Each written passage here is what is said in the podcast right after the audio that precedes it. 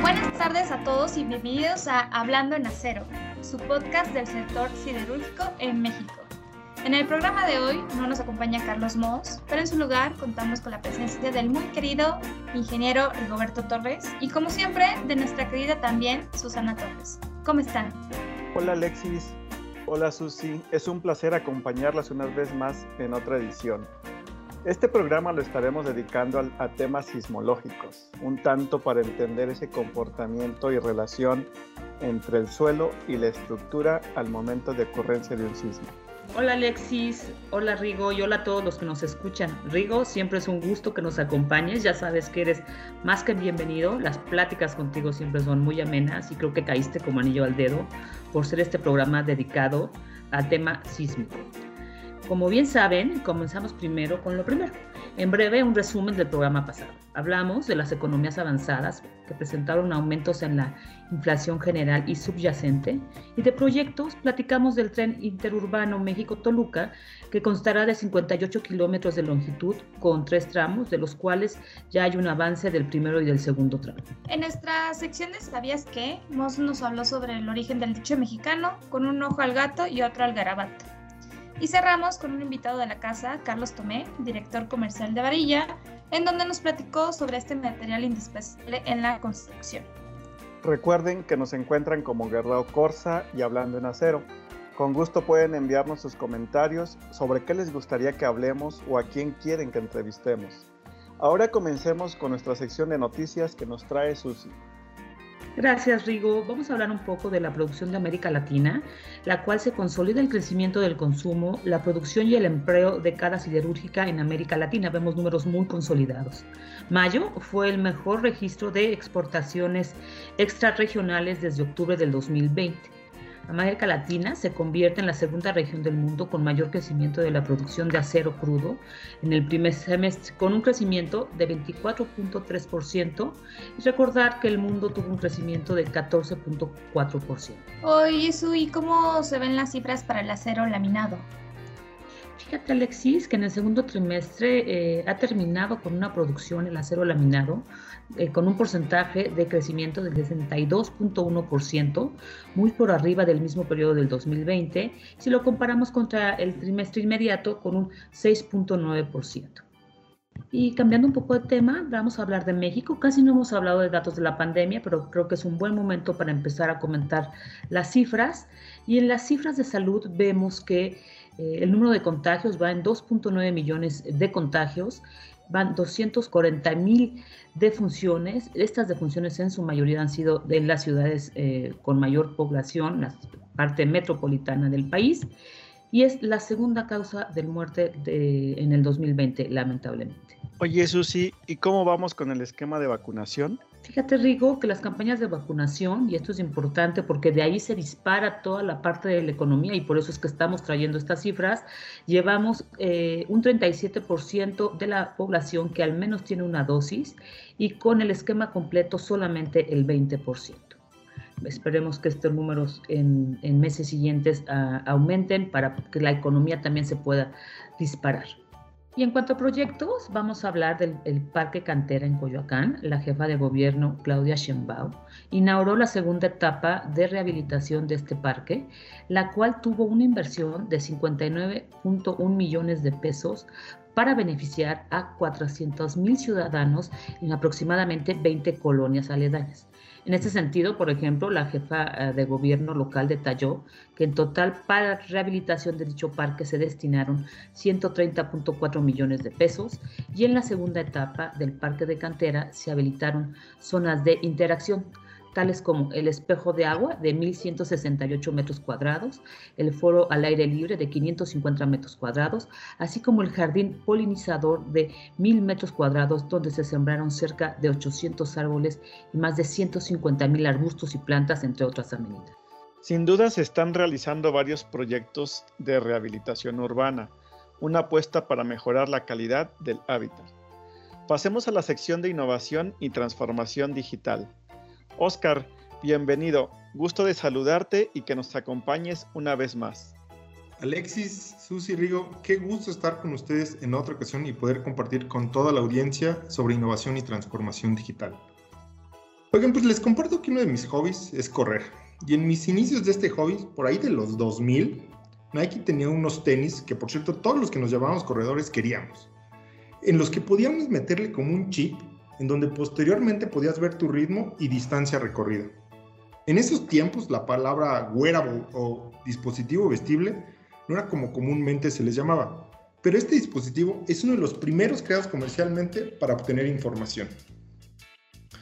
La semana pasada, Facebook y Ray-Ban, el famoso fabricante de lentes para sol, lanzaron al mercado Ray-Ban Stories, una apuesta de innovación colaborativa entre estas dos marcas, las cuales tienen como propósito compartir momentos directamente desde los lentes y con esto poder colaborar directamente en las redes sociales de Facebook.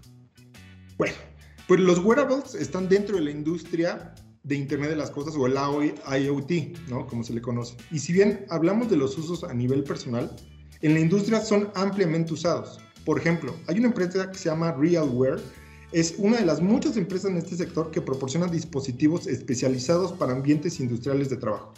O sea, sus dispositivos son resistentes al agua, polvo, a caídas y una de sus muchas funcionalidades es apoyar, por ejemplo, actividades de mantenimiento, dado que a través de sus dispositivos se puede accesar a planos de alguna maquinaria o transmitir incluso en tiempo real para un operador para que tenga apoyo remoto y con esto apoyar las maniobras que el operador en sitio realiza, siempre procurando la seguridad del mismo.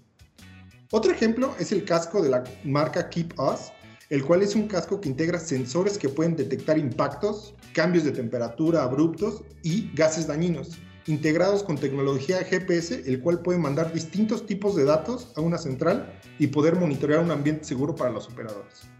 ¿Cómo ven? Pues con esto llega la hora de la confesión. ¿Quién de ustedes va a comprar los Raven Stories o qué wearable usan y cómo los han usado?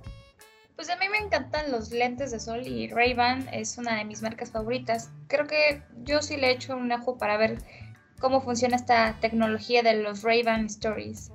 Excelente, Alex.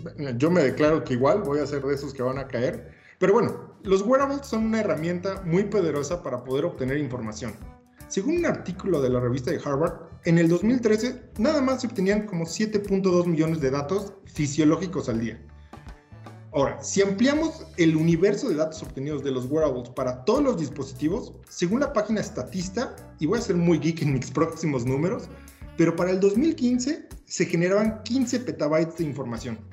Y para dar una equivalencia, imagínense toda la actividad que se genera por Facebook en un día y multiplíquenla por 4. Y para el 2020, la misma página declara que ya se generaban más de 335 petabytes de datos en todos los wearables. Eso es equivalente más o menos a toda la información que se genera en Google en un día multiplicada por 15. ¡Wow! ¿no?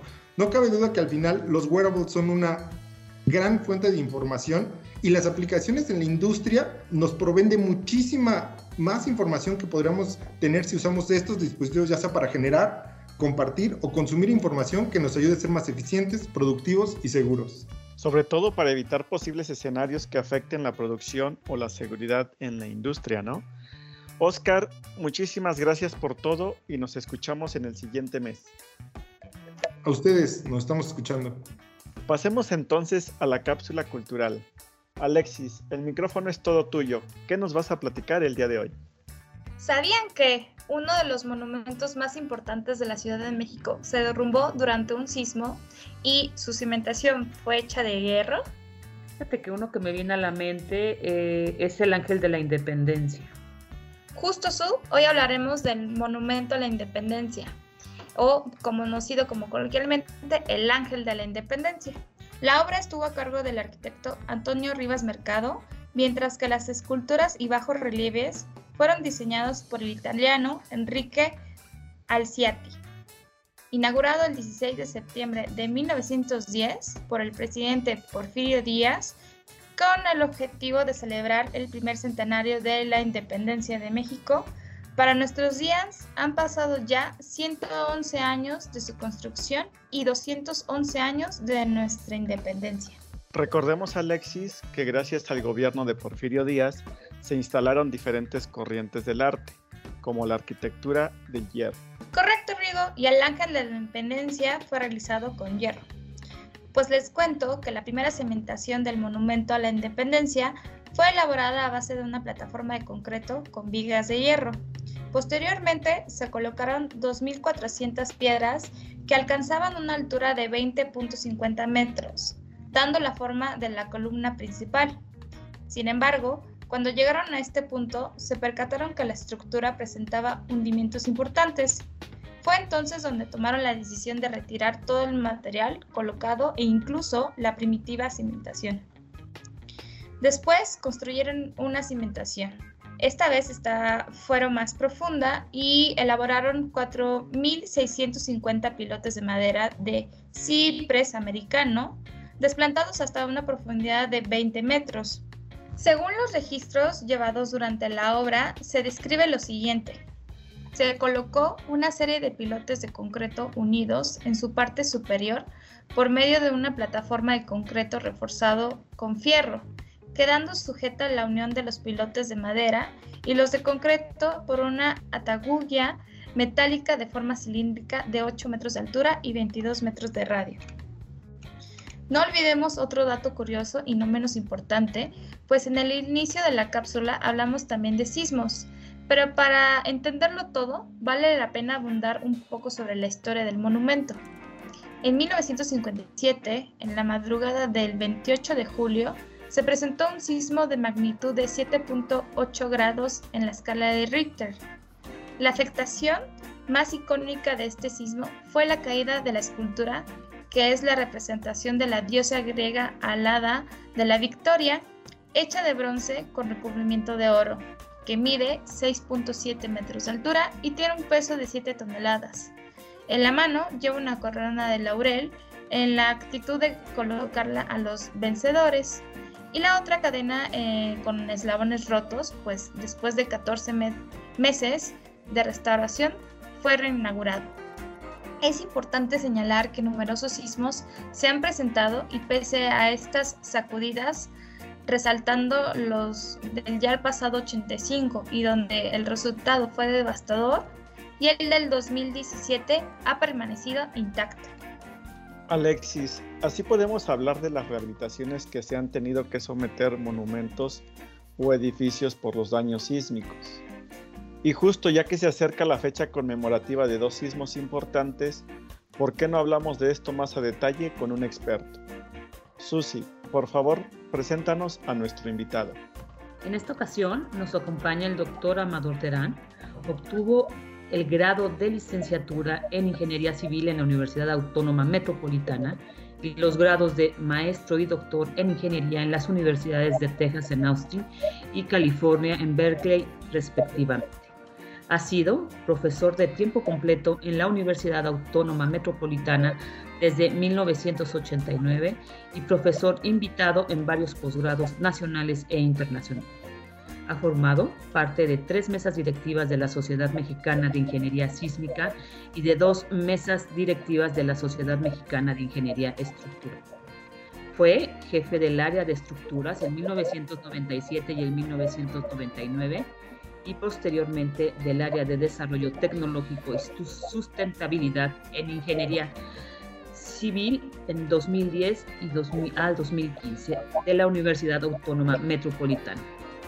Ha sido autor de más de 250 publicaciones en el ámbito de la ingeniería estructural, dictado más de 300 presentaciones, conferencias, pláticas y cursos en México y el extranjero, ha formado parte de varios comités técnicos, incluido el responsable de elaborar las normas técnicas complementarias para diseño por sismos vigentes en la Ciudad de México. Sus principales áreas de investigación y desarrollo son la evaluación y rehabilitación sísmica, los sistemas pasivos de control de la respuesta sísmica, el, el análisis dinámico no lineal de sistemas estructurales y el planteamiento de metodologías basadas en desempeño doctor Amador. Qué gusto tenerlo por acá, tenerte por acá. Eh, es un placer. ¿Cómo estás? Muy bien, muy bien y pues este, muy agradecido por la invitación. Estoy muy emocionado con esto de la entrevista y pues vamos a ver cómo, cómo, cómo se desarrolla. Bien, pues doctor, igual un placer saludarte. Eh, creo que en algunas ocasiones algunas actividades que has hecho en Smith, pues hemos coincidido y es un gusto que estés con nosotros. Queremos empezar eh, esta entrevista eh, con la siguiente pregunta. ¿Por qué decidiste estudiar ingeniería civil? ¿Qué fue lo que te llevó a escoger esta carrera? Hola Rigoberto, pues este, mira, yo cuando estaba estudiando la prepa, encontré el gusto por las matemáticas y la física digamos que eran las materias que, más, eh, a las que más me gustaba asistir y, se me daban de alguna forma, digámoslo así, entre paréntesis, fácil, como que encontré no solo el gusto, sino talento. Entonces había ciertas materias que me costaban más trabajo, pero normalmente la, el área de físico y matemática, este, pues se me daba muy bien. Entonces digamos que por mis experiencias en la prepa, eh, yo quería ser matemático. Pero una vez que platiqué con mis padres en cuanto a la idea de ser matemático, pues eh, digamos que ellos me, me, pidieron que lo reflexionara. E, e, ellos sentían que no iba a ser una carrera en la que yo iba a encontrar, digamos, plenitud. Y pues em, con base en esa plática lo pensé, lo pensé y empecé a, a buscar, digamos, disciplinas en que la física y la matemática fuese importante, pero que tuviera otro alcance. Y fue así como me encontré a la ingeniería civil. De las primeras cosas que me llamaron mucho la atención, pues era la majestuosidad de las grandes obras eh, de infraestructura, inclusive las, los edificios tan altos que se podían construir. Y meditándolo además me encontré que, eh, digamos, la carrera tenía un alto contenido social y que yo, digamos, tenía esa, esa ansiedad de que eh, mi, profesión tuviese utilidad para la sociedad. Entonces, eh, una vez que empecé a encontrar ese alto contenido social, la posibilidad de ir al campo y en el campo, pues maravillarme con las grandes obras de la ingeniería civil, eh, empecé a entender que la carrera de ingeniería civil tenía todas las cosas que me eran muy importantes. Y entonces en ese momento fue que decidí eh, estudiar ingeniería civil.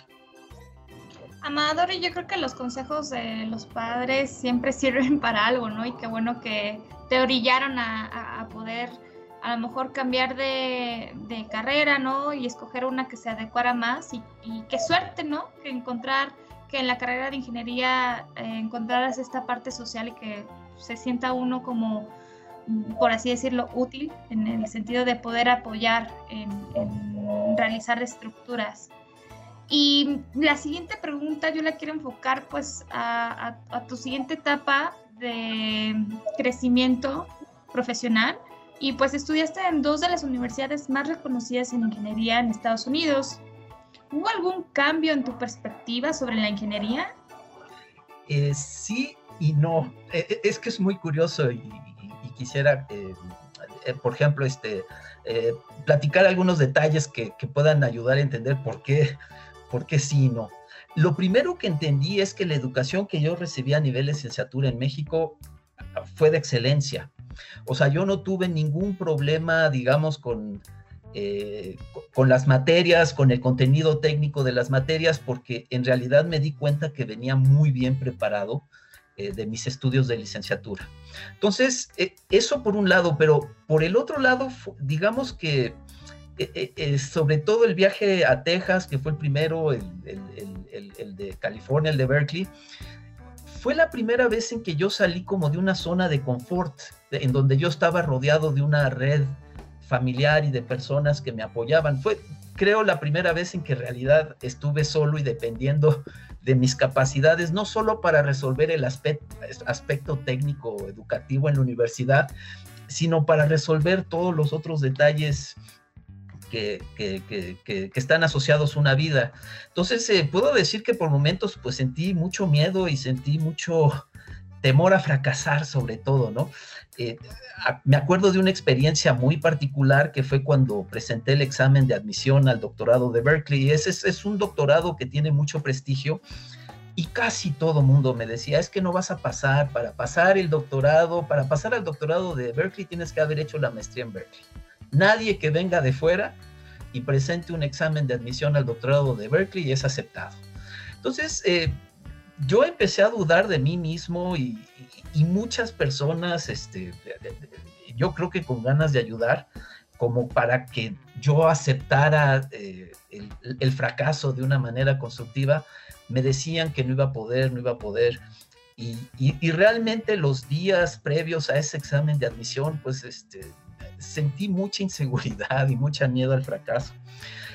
Y, sencillamente cuando llegaron los resultados del examen y dijeron que estaba aprobado, pues eh, me di cuenta de muchas cosas. Entonces, eso eh, en primer este, lugar me dio más seguridad en cuanto a mí mismo.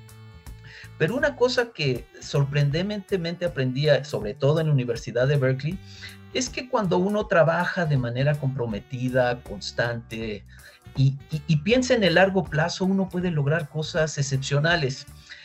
Yo en México, cuando salí a estudiar mi posgrado, eh, lo que yo percibía que yo podía lograr era muy limitado. Yo no me veía como un agente de cambio. Y entonces estando allá, pues realmente vi que, que la labor como individuo, que las personas comprometan a una meta es importantísima, pero eh, hay cosas que no se logran a corto plazo, que uno tiene que entender que uno tiene que invertir mucho esfuerzo. Entonces, yo lo que vi ahí es una cultura de logro a largo plazo, de, de, realmente resolver problemas grandes pero con un esfuerzo comprometido.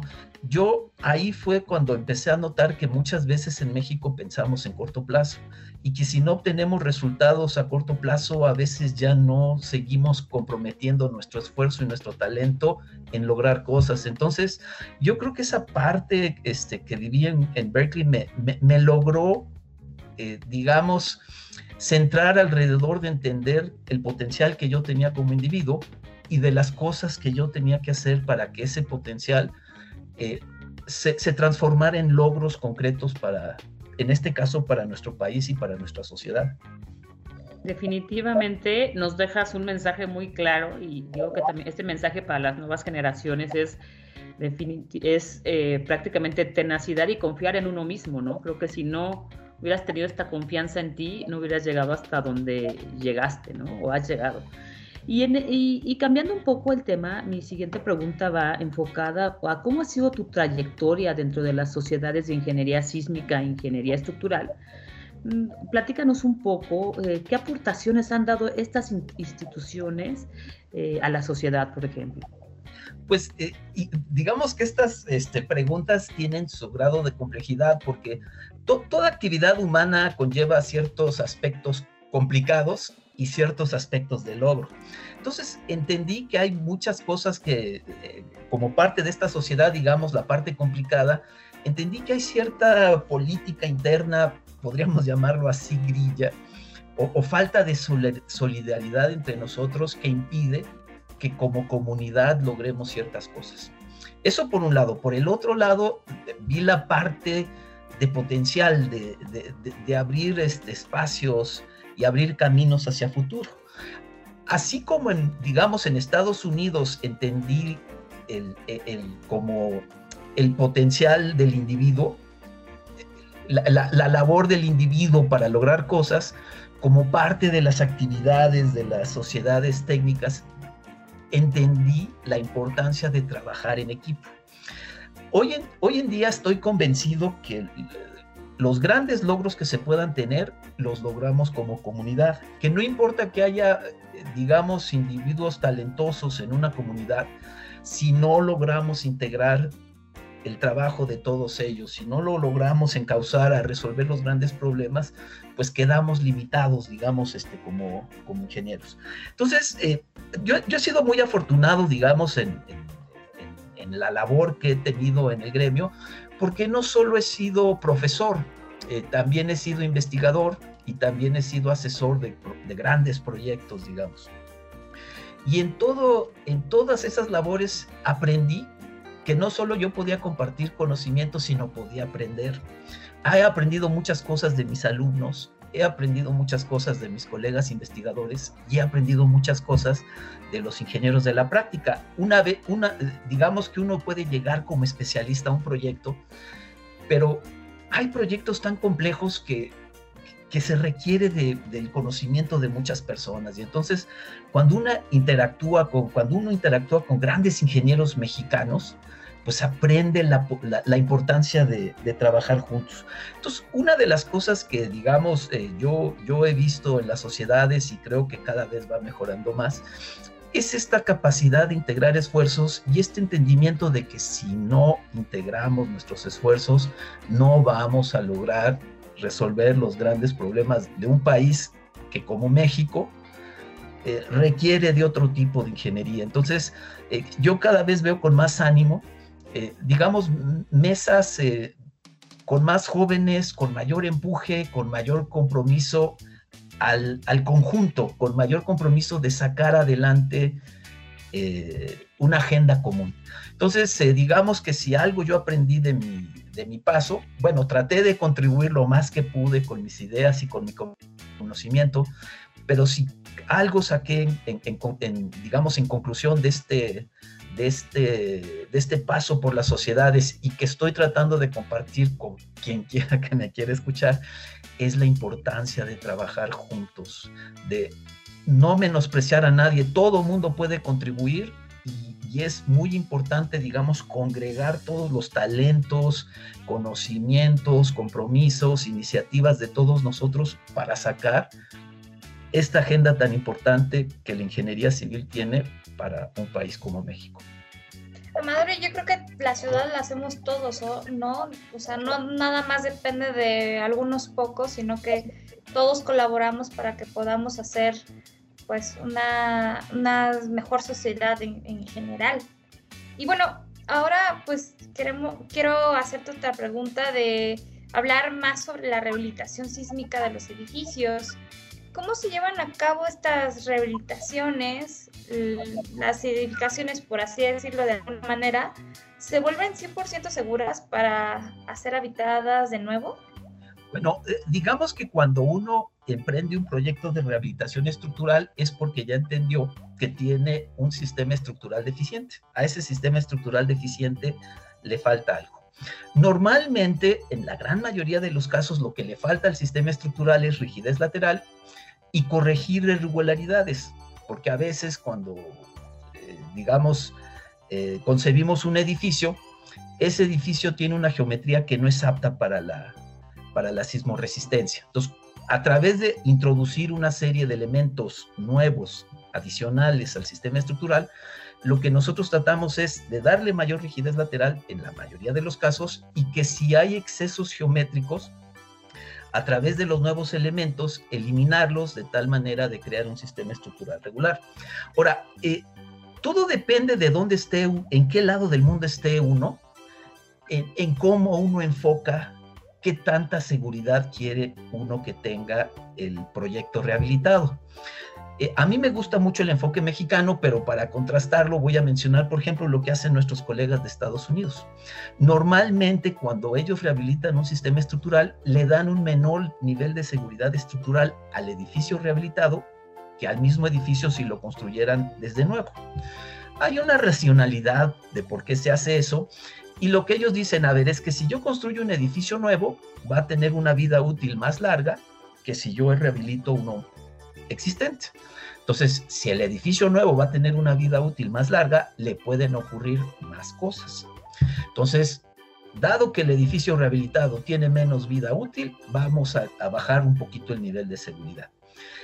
Eh, yo creo que en México eh, me gusta el enfoque porque en México es al contrario la gran mayoría de las veces cuando rehabilitamos un sistema estructural le damos mayor seguridad estructural que a un edificio nuevo. Y, la razón es que eh, nos preocupa mucho, eh, eh, digamos, partir de, un, de, un, un, edificio deficiente. Entonces, yo creo que en parte la, el enfoque mexicano tiene que ver porque muchos de los mexicanos que han logrado hacer una diferencia en el ámbito del diseño sismo resistente vivieron el sismo de 1985 y las nuevas generaciones que están contribuyendo mucho al, desarrollo de esta disciplina en México vivieron el sismo de 2017. Entonces somos como una comunidad eh, sobre, que ha sobrevivido este, grandes tragedias aquí en Ciudad de México y en el resto del país, y como que tenemos una sensibilidad social diferente a la que tienen colegas de otros países.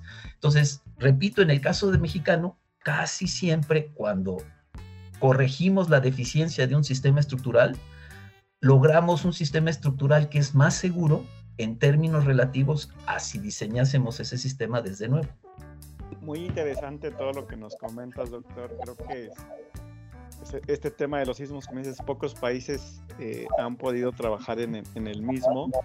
Y ahora un poco enfocándonos al tema de las normas. Eh, si bien existen nuestras normas de construcción para la Ciudad de México, pero pues ahora con todos estos eventos sísmicos que, que de manera recurrente, porque pues ya 2017, 2021 han, han impactado los sismos. ¿Tú cómo ves las normas? ¿Han, ¿Han cambiado? ¿Son hoy mucho más detalladas y estrictas en todas las especificaciones que tienen que cumplirse para poder construir y lograr edificaciones más seguras? sí han cambiado muchísimo.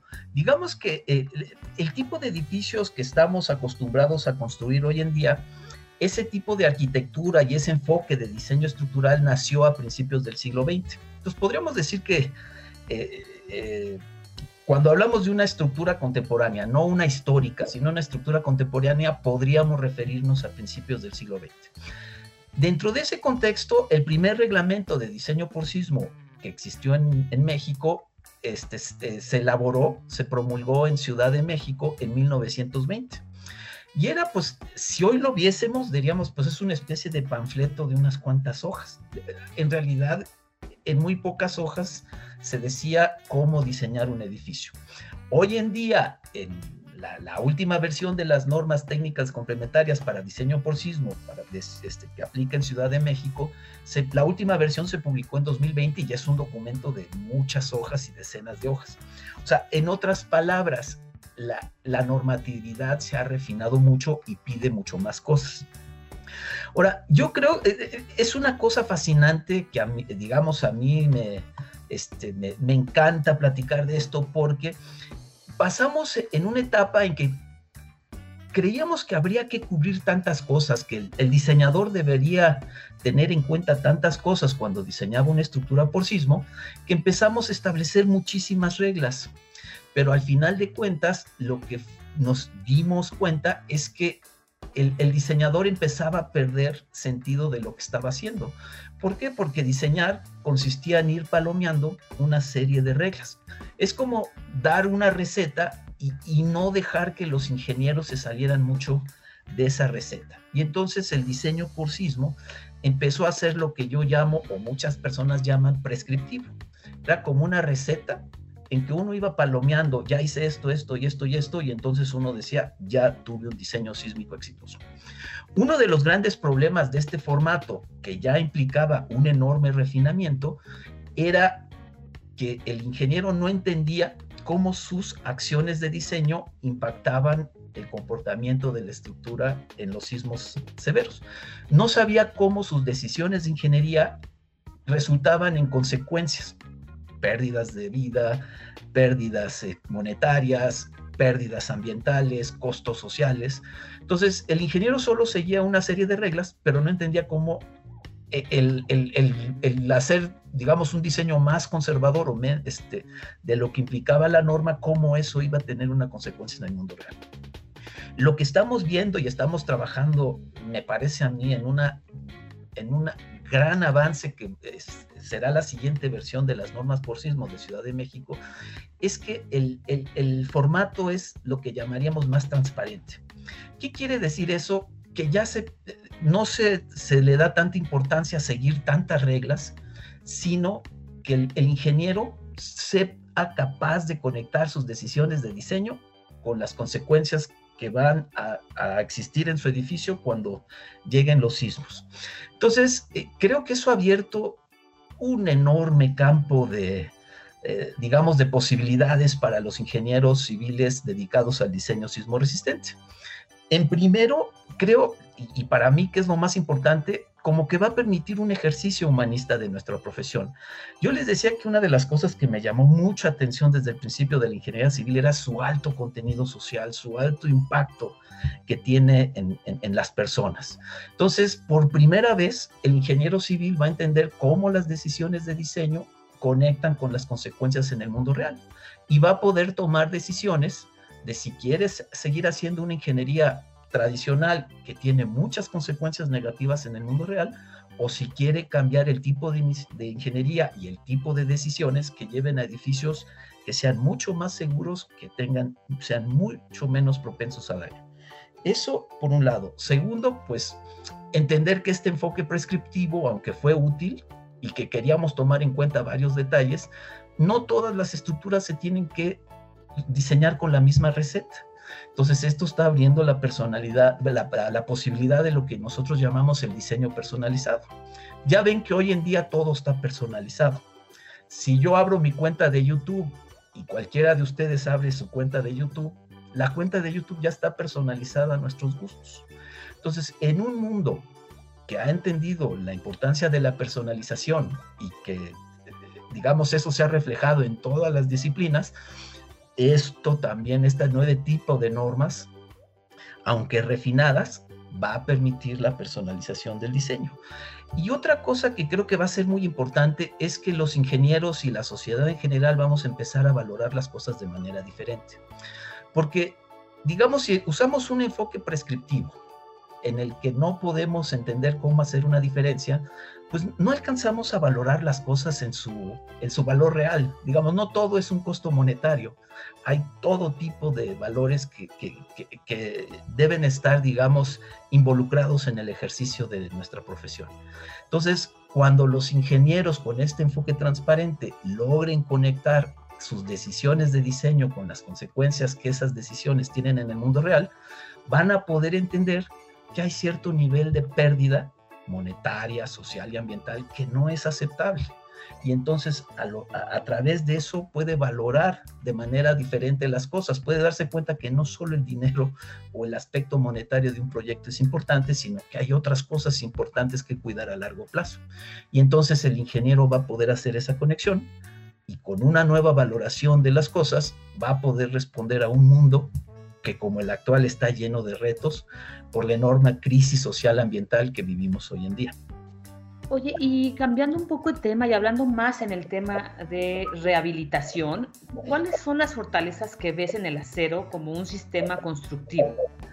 Eh, digamos, no solo en el tema de la rehabilitación, digamos, sino en el tema de la rehabilitación y en el tema de, de, de construir cualquier cosa en general, yo veo en el acero muchas cosas muy buenas hablando de esta crisis social ambiental. Eh, parte fundamental de esta crisis tiene que ver con el uso desmedido de recursos este, naturales no renovables. ¿no? La industria de la construcción es una de las industrias que saca más recursos no renovables de, digamos, de la corteza del planeta, los utiliza y muchas veces cuando terminamos de utilizarlos, eh, esos recursos que son invaluables los regresamos como contaminación y como basura. Entonces, por un lado, nos estamos acabando recursos este, que no vamos a poder sustituir y por el otro lado estamos generando una crisis de contaminación y de, y de búsqueda de espacios de donde almacenar toda la basura que estamos generando. Entonces, yo al acero le veo mucho potencial por muchas razones. Lo primero es que las piezas se pueden prefabricar en un taller con alto control de calidad, con control de contaminación y, se pueden fabricar de manera rápido y, digamos este, confiable esas piezas se pueden llevar al, campo y se puede ensamblar todo un sistema estructural en el campo. Ahora, una de las cosas que estamos viendo que afecta muchísimo o que incrementa muchísimo el costo ambiental de nuestras estructuras, pues es la parte de demolición del sistema estructural hay muy buenas razones por las cuales nos cuesta tanto demoler un edificio sismo resistente.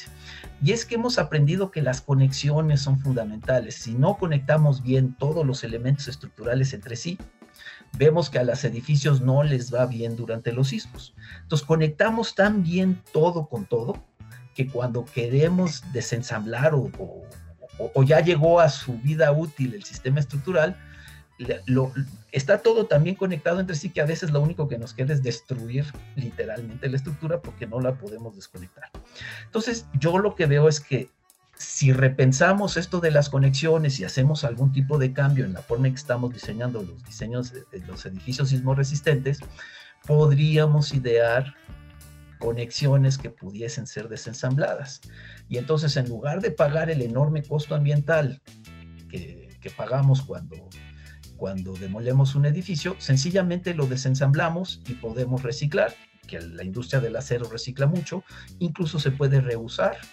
Y otra cosa que hemos estado trabajando mucho es cómo concebir sistemas estructurales que requieran de menos acero estructural. Y entonces, de alguna manera, se puede atender esta, esta, este, digamos, enfoque de las tres R's para la sustentabilidad, que es reducir, reciclar y, y reusar. Y, yo creo que el acero se presta mucho para una economía circular que requerimos como, como sociedades humanas para poder sobrevivir, este, eh, estabilizar, digamos, los ciclos de producción que estamos teniendo. Y la industria de la construcción, por alguna razón, es una industria que, que no ha entrado esa economía circular y que podríamos hacer algunas cosas ligeramente diferentes para que en pleno esta industria de la construcción podría entrar en una economía circular en donde cuando uno saca ciertos recursos de la corteza terrestre, los utilice varias veces y que excepcionalmente ese material se, se constituya como basura. Entonces, yo creo que el acero tiene mucho potencial en la rehabilitación, introduciendo elementos eh, metálicos eh, intercambiables a los sistemas estructurales existentes y, también tiene muchísimo potencial en estructuras nuevas. Muy interesante todo lo que nos comentas, doctor, en este tema de sismos, con el tema de normatividades, tema de los materiales, ese tema de la prevención como sociedad. Sin embargo, no sé si has escuchado que derivado del sismo que acabamos de tener el pasado 7 de septiembre, pues surgieron ahí varias notas en algunos medios de comunicación acerca de este mes, ¿no? Septiembre, catalogándolo como el mes de los temblores. ¿Qué nos puedes decir al respecto? ¿En realidad hay una relación entre las fechas y los eventos sísmicos? Eh, no, este, claramente no. Eh, hay un correo, hay una empresa que se llama Evaluación de Riesgos Naturales, Está eh, eh, dirigida por los doctores Mario Ordaz y Eduardo Reynoso, y son, son, este, personas muy reconocidas tanto por su labor académica como por su labor en el mundo, digamos, de la ingeniería práctica mexicana. Y ellos eh, tienen una publicación que mandan como parte de su empresa, pues a quien está inscrito en su lista de, este, pues, de suscriptores. Y recibí un correo muy simpático de la empresa RN donde dice, hacen una cuenta de los temblores han sucedido en los últimos 100 años y los más intensos. Y resulta que ellos dicen, no, mira, en realidad el mes de los sismos debería ser diciembre. Si nos atenemos a lo que ha pasado en los 100 últimos años, la mayoría de los sismos, no la mayoría, un gran porcentaje de, los sismos y, y, de los sismos intensos han ocurrido en diciembre. O sea, ha habido más sismos intensos en diciembre que en septiembre en los últimos 100 años. Y pues claramente dicen en su correo, este, que, no se puede decir ni que septiembre ni diciembre sean los meses de los sismos, que es una cosa totalmente circunstancial. Pero dicho eso, yo creo que hay algo de que se puede rescatar. O sea, más allá de que hay personas que, que tratan de ganar indebidamente cierta atención con ese tipo de comentarios, yo creo que el que haya habido para, digamos, a corto plazo todo lo que ha sucedido en septiembre, nos puede llevar a reflexionar periódicamente de la importancia que tiene prepararse contra los sismos. Entonces, si cada septiembre todo lo que ha sucedido, e, estos cuatro sismos de septiembre en los últimos años, ¿no? Este, dos del 19 y dos del 7 de septiembre, nos llevan a reflexionar, si, si, si lo tomamos como un, un momento en el año en que uno este, deba reflexionar, puede ser muy útil porque entonces cada año las personas recordarán la importancia de prepararse contra los sismos. Y es muy importante entender que el, reducir el riesgo, el reducir las consecuencias de un sismo, es parte de todo. Este, eh, por ahí se comentaba antes la, la, labor individual, ¿no? Y yo decía la labor individual como ingeniero y también eh, María Alexis eh, decía, bueno, es que también nosotros como seres humanos construimos nuestra ciudad como individuos y como colectivo. Entonces, entendiendo, digamos, eso, es importante que cada uno de nosotros entendamos que con un esfuerzo todos tenemos algo que hacer en, términos de reducir las consecuencias de los sismos.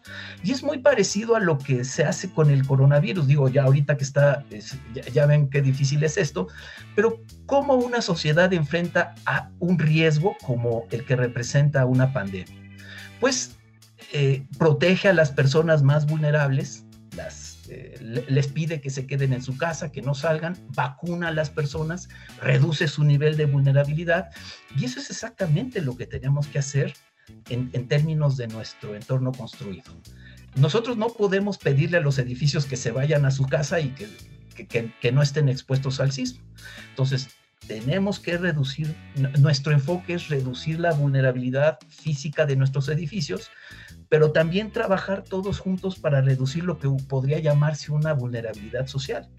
La forma en que nos comportemos después de un sismo tiene un enorme cambio en qué tan bien o qué tan mal nos va a ir después del sismo.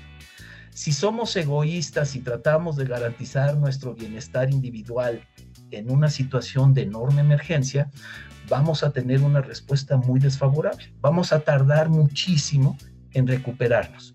Pero si somos una sociedad solidaria, cada quien sabe exactamente lo que tiene que hacer antes, durante y después del sismo, vamos a poder responder mucho mejor. Y incluso el, antes es como sociedad presionó a las autoridades para que entendamos cuáles son los edificios más vulnerables y entre todos eh, vayamos tomando acciones para vacunar a nuestros edificios conectándolo con otra respuesta y una solución ideal es introduciendo una serie de elementos metálicos en los, en los edificios. Entonces, hay un nivel en que todo esto puede ayudar para crear una conciencia que creo que nos está faltando como sociedad. Definitivamente creo que hay que poder estar eh, como retroalimentando esta parte, ¿no? De sociedad que tú mencionas y que creo que todo se empieza a lo mejor por la, por la carrera, ¿no? Eh, la educación es súper importante para poder ser conscientes de, varios temas, ¿no? Y, y, sobre todo en este tema estructural.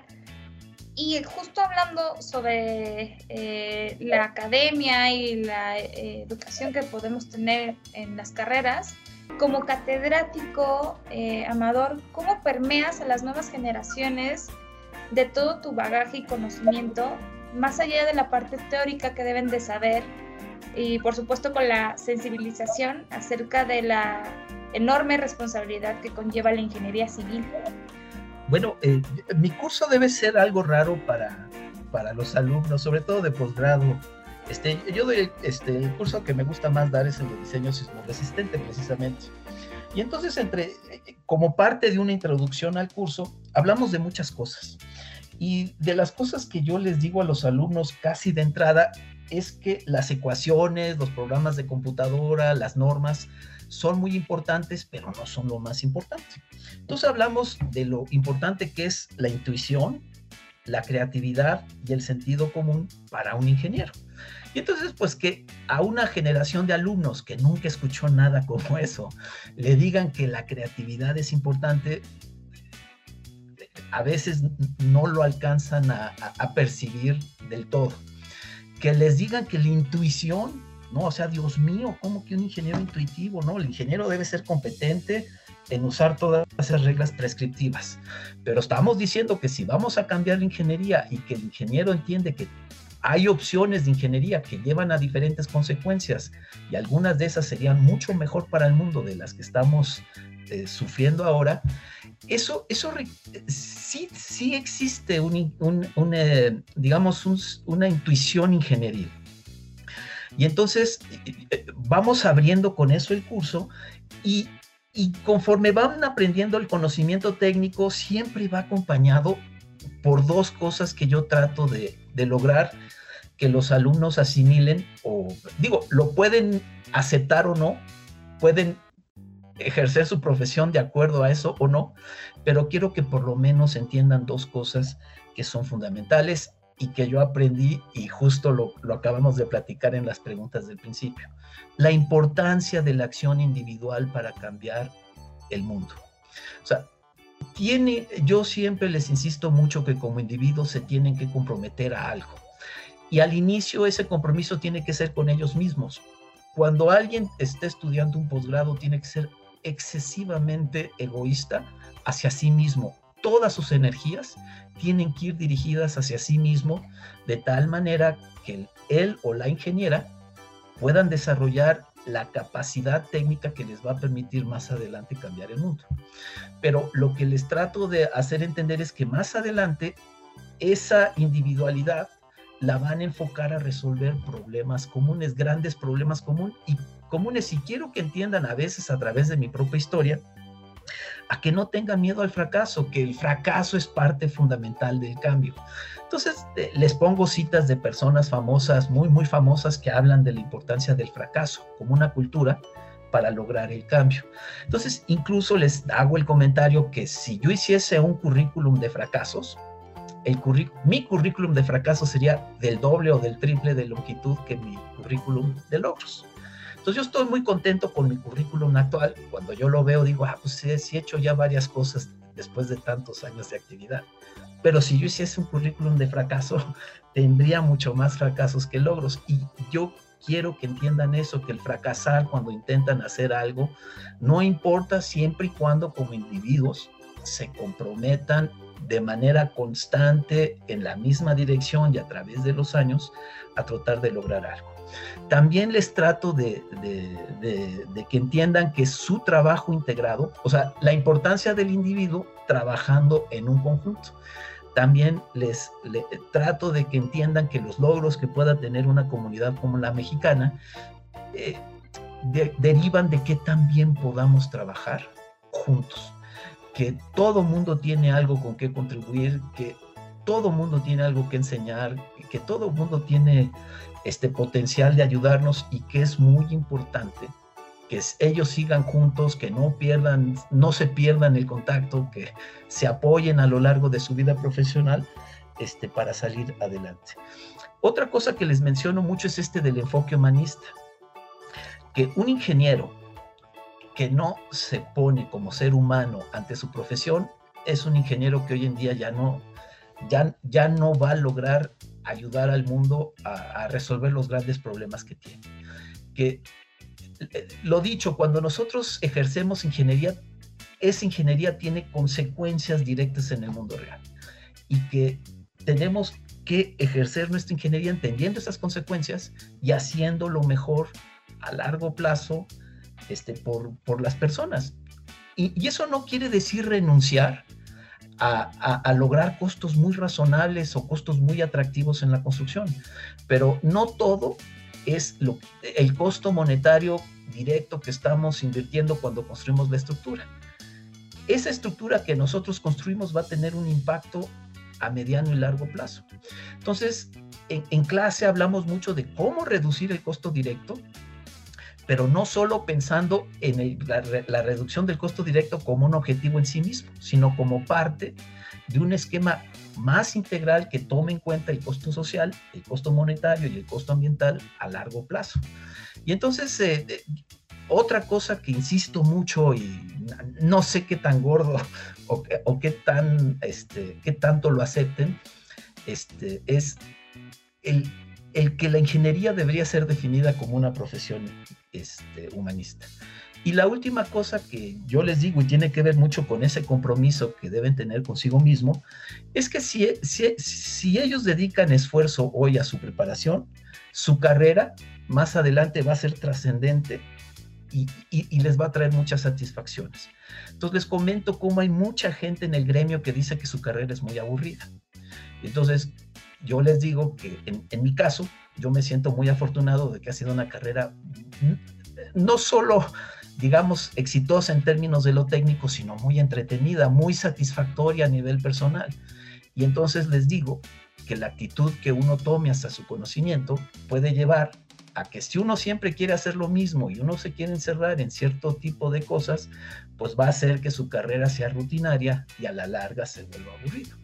Pero que si uno siempre está buscando el bien común, que si uno siempre está buscando el conocimiento técnico más actual y uno siempre quiere mejorar, pues siempre va a tener un espacio de crecimiento y no solo va a tener satisfacción técnica, sino si uno está comprometido con el bien común, a la larga eso trae una especie de realización personal que se amarra al éxito técnico y entonces hace que la carrera que uno eligió, eh, pues que le dé cierto orgullo y mucha satisfacción, digamos. Bueno, uh, doctor Amador, pues vamos a relajarnos un poco de este tema que justamente traemos en los últimos días a flor de piel. Platícanos un poco más sobre de ti, eh, qué haces eh, cuáles son tus hobbies, qué es lo que te gusta hacer en tus tiempos libres eh, para conocerte un poco más. Pues yo, yo me calificaría en ese sentido como una persona un poquito rara, porque a pesar de que puede estar mucho tiempo sin hacer nada y, solo en una actitud contemplativa, de repente me gusta hacer muchas cosas también. Entonces, así dentro de las actividades que me gustan mucho es cantar. debo decirles que hace algunos años hicimos un, grupo de música, un grupo musical dentro del gremio de la ingeniería estructural. Entonces eh, nos juntamos varios académicos de varias universidades y eh, empezamos a buscar quién, es, quién tocaba y, si podríamos, digamos, este, formar una banda. Y entonces, este, pues el requisito era que por lo menos deberían tener maestría en ingeniería estructural y, entonces pues juntamos varios doctores académicos muy relevantes y, varios eh, eh, ingenieros con, maestría e hicimos una banda que le llamamos Los Espectros. Eh, es un poco de como de, de, como de chiste esto del nombre de los espectros porque el espectro es una herramienta fundamental para el ejercicio del diseño sismo resistente. Es una herramienta que nos ayuda a cuantificar las demandas sísmicas. por eso le pusimos los espectros, pero los espectros también pues, este, se podía conectar con esta figura fantasmal. Entonces, este, tocamos por varios años, eh, ya, ya no existe la banda, digamos, pero yo era uno de, los cantantes de la banda. Entonces, es una cosa que a mí me gusta y, este, y todavía disfruto mucho. Otra cosa que me encanta es leer historia de México. O sea, eh, a, mí me parece fascinante la historia eh, mexicana y pues dedico muchísimo tiempo, muchísimo tiempo a leer la, historia mexicana y tratar de entenderla. Y, por qué México es hoy como es? Debido a todo este proceso histórico que hemos vivido. Entonces, eh, una cosa que he notado es que la historia eh, de México está como... Eh, hay distintos grupos que se la quieren apropiar y tienen visiones muy diferentes de la historia de México. Entonces, el que puede ser un villano para un grupo es el héroe del otro grupo. Y al revés, para el segundo grupo hay alguien que es un héroe que es villano para el primero. Y, realmente hay una guerra por, por la historia. Y, y, entonces, pues yo me he dedicado a leer muchísimo de, de todos los grupos y tratar de entender, eh, digamos, tratar de entender una, un, este, al México de hoy. Y, debo decir que la historia mexicana es este, un poco trágica porque pues, muchos personajes que podríamos decir los buenos de las películas, pues han terminado muertos, ¿no? Si uno piensa en las guerras de independencia, pues murió Hidalgo, murió Morelos, murió Allende, etcétera, etcétera. Si uno piensa en, la, en el momento de la revolución, eh, murió Zapata, murió Madero, murió Carranza, murió Álvaro Obregón, o sea, eh, mucha gente muy valiosa en México ha, terminado asesinada pues, a manos de, nosotros mismos. Entonces ha sido una historia muy, muy complicada y, yo creo mucho en un país como México, pero eh, como al tratar de entenderme como un agente de cambio, he tratado de estudiar mucho historia de México y ahora realmente la disfruto. O sea, es, es, algo muy eh, que, me gusta mucho. Otra cosa que me gusta mucho, pero ya casi no hago, es ver cine. Me, encantaba ver cine, este, eh, hace algunos años este, veía mucho cine y, no tanto cine comercial.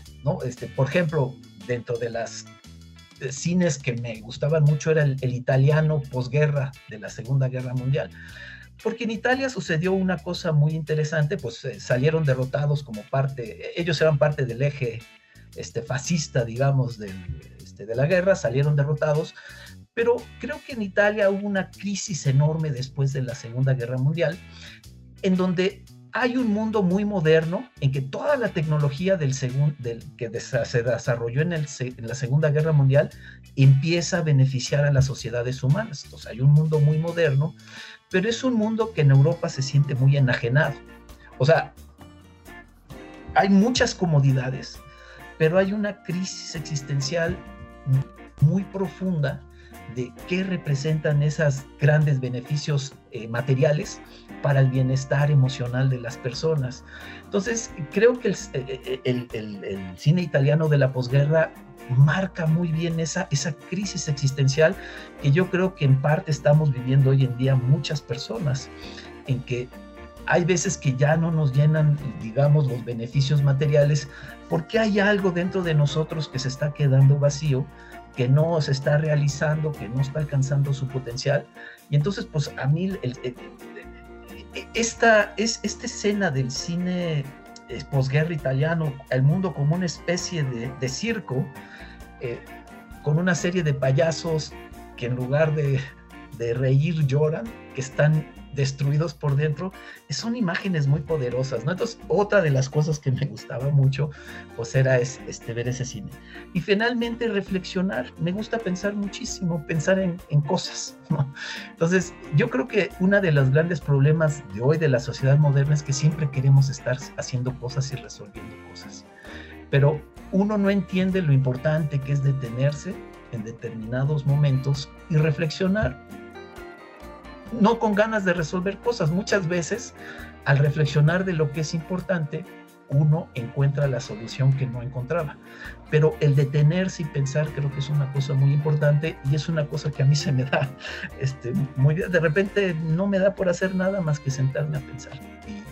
Y, y eso también me gusta mucho. Amador, pues suena que te gusta hacer de todo un poco, ¿no? Desde leer sobre México, reflexionar y, cantar, que creo que son varias facetas tuyas, ¿no? Que, podemos ver cómo, cómo, eres como, como persona y que se, se antoja hacer ser amigo tuyo. Entonces, eh, es un gusto eh, poder platicar contigo ya se nos termina el tiempo. Eh, muchas gracias por y, personalmente admiro tu labor de docente y, creo que nos queda mucho camino por recorrer para mejorar también las normas de construcción y el hábitat. Eh, pues nuevamente, gracias por acompañarnos, Amador. Eh, saludos a todos y saludos a la audiencia. Pues Amador, igual, muchísimas gracias. Creo que todos estos temas que nos comentaste hoy sobre todo el tema de tu experiencia, ¿no? El concepto este de, ya un diseño personalizado, creo que pues yo no, lo había eh, visto tal cual, pero es muy importante. Y también esa labor, ¿no? En, la investigación, en la docencia, hay los conceptos que, también a mí me hicieron clic, como este punto de, de ver por qué no hacer la ingeniería civil como una carrera humanista, o sea, creo que tienen mucho sentido y, te dejan ahí como que a la reflexión todo este tema, ¿no?